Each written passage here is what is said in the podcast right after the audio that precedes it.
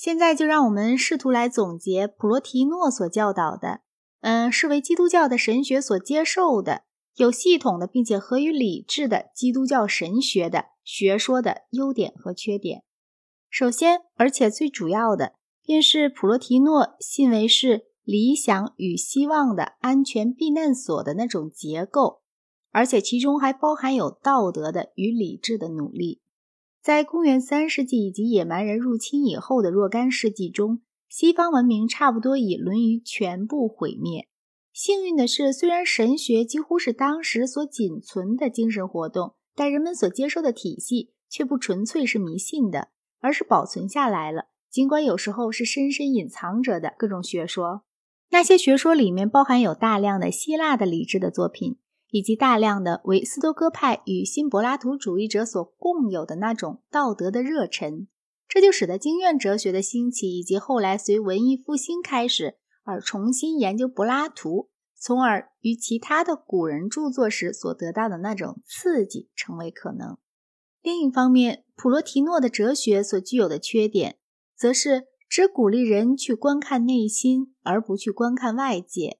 当我们观看内心时，我们看到的便是神明的 news；；但当我们观看外界时，我们看到的便是可感觉的世界的种种缺陷。这种主观性倾向是一个逐渐成长的过程。我们在普罗泰戈拉、苏格拉底和柏拉图的学说中，以及在斯多哥派和伊壁鸠鲁派的学说中，都可以发现它。可是起初，它仅只是学说，而不是气质。在很长的一个时期里，他并未能扼杀科学的好奇心。我们看到波西东尼约在公元前一百年左右，为了要研究潮汐，曾经怎样的走遍了西班牙和非洲的大西洋沿岸。然而，主观主义却逐渐地亲临了人们的感情以及他们的学说。人们不再研究科学，唯有德行才被认为是重要的。柏拉图所思索的德行，是包括了当时在精神成就方面所可能有的一切都在内的，但是在以后的若干世纪里，人们却日益把德行认为仅仅是包括有德的意志，而不是一种想要理解物理世界或改进人类制度的世界的愿望。基督教在它的伦理学方面也没有能避免这些缺点，尽管实践上对于传播基督教信仰的重要性的信心。曾赋予了道德活动以一种实践的对象，使道德活动已经不复限于自我的完美化。